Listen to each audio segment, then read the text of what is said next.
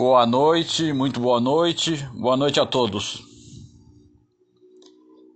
Eu e a tecnologia.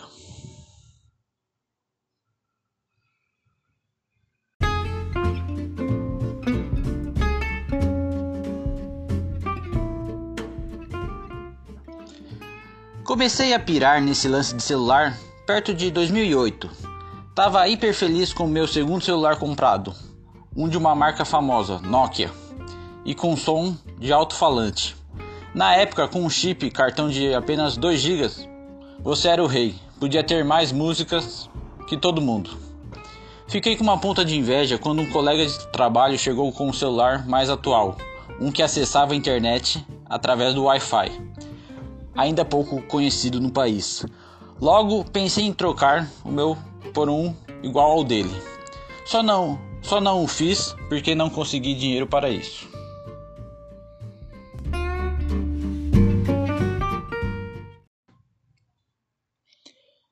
Resolvi trocar de celular porque meu modelo 2012 já não correspondia às minhas expectativas. Não correspondia desde 2012. Quatro meses depois que comprei, pensei: devia ter comprado o tal do iPhone. Na época resolvi comprar um diferente e passei anos sem ter alguns jogos e aplicativos que todos tinham, menos eu. Fiz um e-mail novo só para poder ter todos os jogos legais que encontrei no sistema Android. Coloquei aquele chamado Pou, espécie de bichinho virtual. Pronto. Resolvido parte dos meus problemas de carência. Agora tenho que tenho alguém que precisa de mim para comer, para brincar, para tomar banho, etc. O meu querido Paul tem tomado banho mais vezes do que eu, atualmente. Eu boto até aplicativo que não uso para nada, tipo o Waze. Não tenho carro apesar de já ter 30 e poucos anos. Então, para que usar um, AP, um aplicativo desses? Uso porque todo mundo tem, para me sentir, para me sentir, como diriam os mais antigos, na crista da onda se sentir atualizado, antenado, conectado. Todo dia na hora do rush, por volta das 5 e meia, ligo o Waze e fico vendo como está o trânsito na região. Muitas vezes não vou nem sair de casa, mas ligo mesmo assim.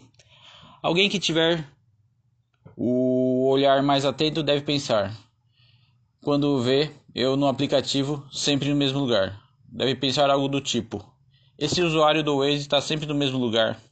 Será que ele mora num trailer? Se eu morasse num trailer, já teria feito um food truck. Boa ideia. Nota da produção: ter um trailer para usar como food truck em 2015 era, uma, era um excelente investimento.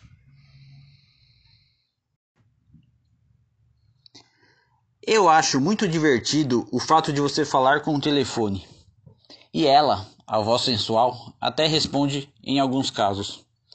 Conheço várias pessoas que já se apaixonaram pela voz assistente. No meu caso, por enquanto não. Carência afetiva, provavelmente. Não os condeno. Quem sou eu para julgar alguém? Um zero à esquerda. Entendo o que eles estão passando. Nas primeiras semanas com meu celular novo, acabei jogando demais. O meu indicador e o meu polegar, de ambas as mãos, ficaram praticamente em carne viva. Bolhas também apareceram em tais dedos. O que eu fiz? Parei de jogar? Não.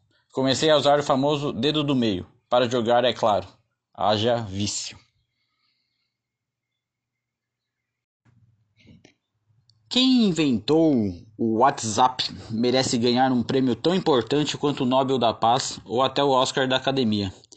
Quantas vezes você não tinha crédito para mandar um simples SMS e pensou: pô, que droga, de que adianta ter um celular se nem, se nem torpedo consigo mandar? Uma vez presenciei um morador de rua mandando SMS e pensei por um breve instante. Ele está melhor do que eu. Também poderia ter pensado. Pelo menos ele tem alguém para mandar uma mensagem, vivendo e aprendendo.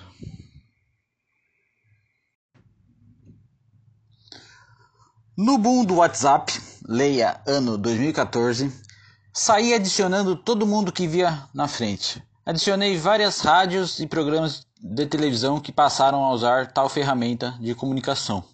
Minha lista de seis contatos passou rapidamente para 40. Fantástico. E não parei de adicionar. Pessoas que não são minhas amigas, adiciono. Alguém que só vi uma vez na vida, tá adicionado. Difícil mesmo é deletar alguns contatos. Coisas dessa tal modernidade. Sinceramente, eu não deleto ninguém, mas acho muito estranho quando as fotos dos perfis começam a sumir. Por que será?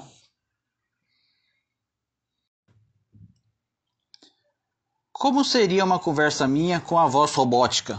Siri, Cortana, Alexia, Bia, hashtag amo todas. Com a voz robótica, sensual do celular. Imaginei tal conversa.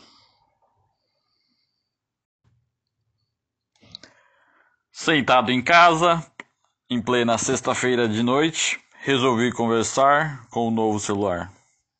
Eu. Você quer namorar comigo? Tive total sinceridade na resposta.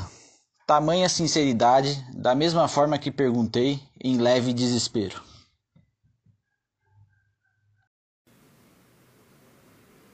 Você acorda duas horas da tarde, nenhuma pessoa te liga, você não realiza chamadas, fica jogando no celular até de madrugada.